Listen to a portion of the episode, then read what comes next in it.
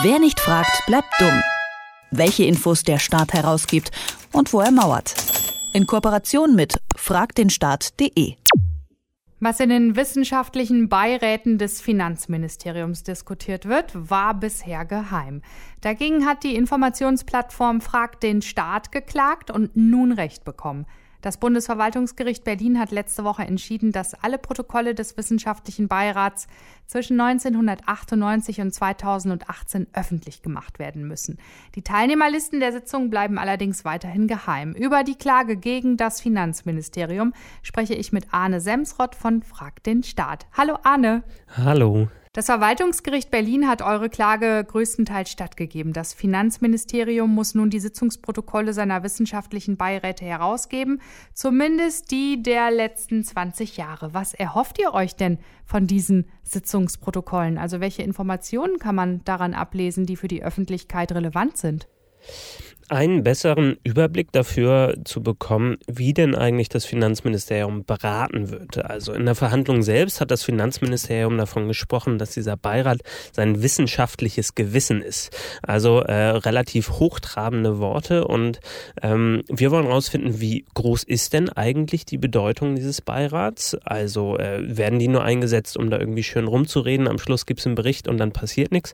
Oder ähm, haben die tatsächlich Einfluss auf die die Strategie auf äh, bestimmte Positionen des Finanzministeriums. Und um das wirklich rauszufinden, müssen wir eben rausfinden, was denn eigentlich besprochen wird. Denn das ist zum einen bisher geheim. Wir wissen gar nicht, was genau die Themen sind äh, in den Sitzungen des Beirats und dann aber auch, was die Beschlüsse sind, wie die Reaktion des Finanzministeriums ist. Also kurz, wie die Auswirkungen sind dieses Beirats.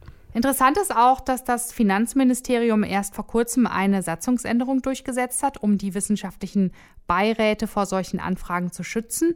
Warum möchte das Finanzministerium denn überhaupt geheim halten, was so in den Beiräten diskutiert wird?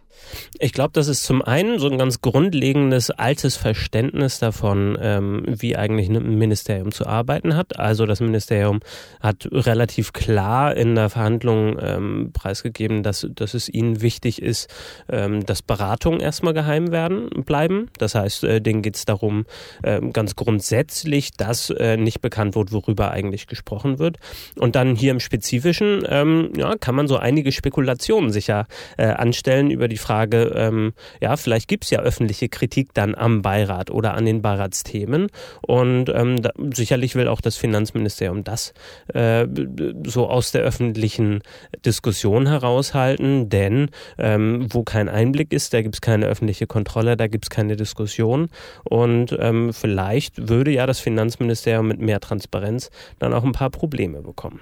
Ein Dämpfer gab es allerdings bei dem Urteil. Die Teilnehmerlisten des wissenschaftlichen Beirats werden nicht herausgegeben.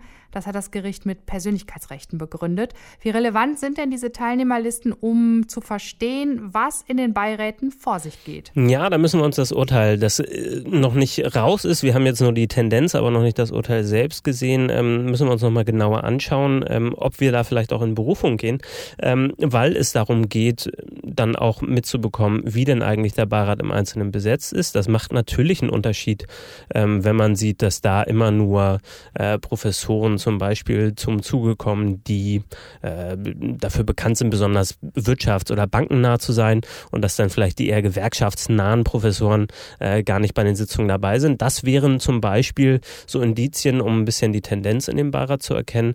Ähm, und ich glaube eigentlich, ähm, dass so der Verweis auf Persönlichkeitsrechte na, nicht so richtig trägt. Ähm, deswegen fände ich es eigentlich ganz interessant, wenn das Oberverwaltungsgericht in der nächsten Instanz da nochmal drüber entscheiden würde. Denn ich finde, wer in so einem Beirat, in so einem offiziellen Beirat dabei ist, der ähm, hat jetzt kein Recht, seinen eigenen Namen geheim halten zu lassen. Ähm, insofern vielleicht ja, wird das dann in der nächsten Instanz nochmal anders entschieden.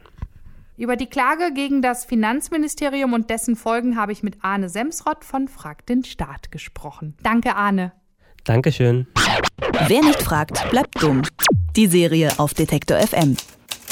Den Staat selbst was fragen? Ganz einfach. Auf fragdenstaat.de.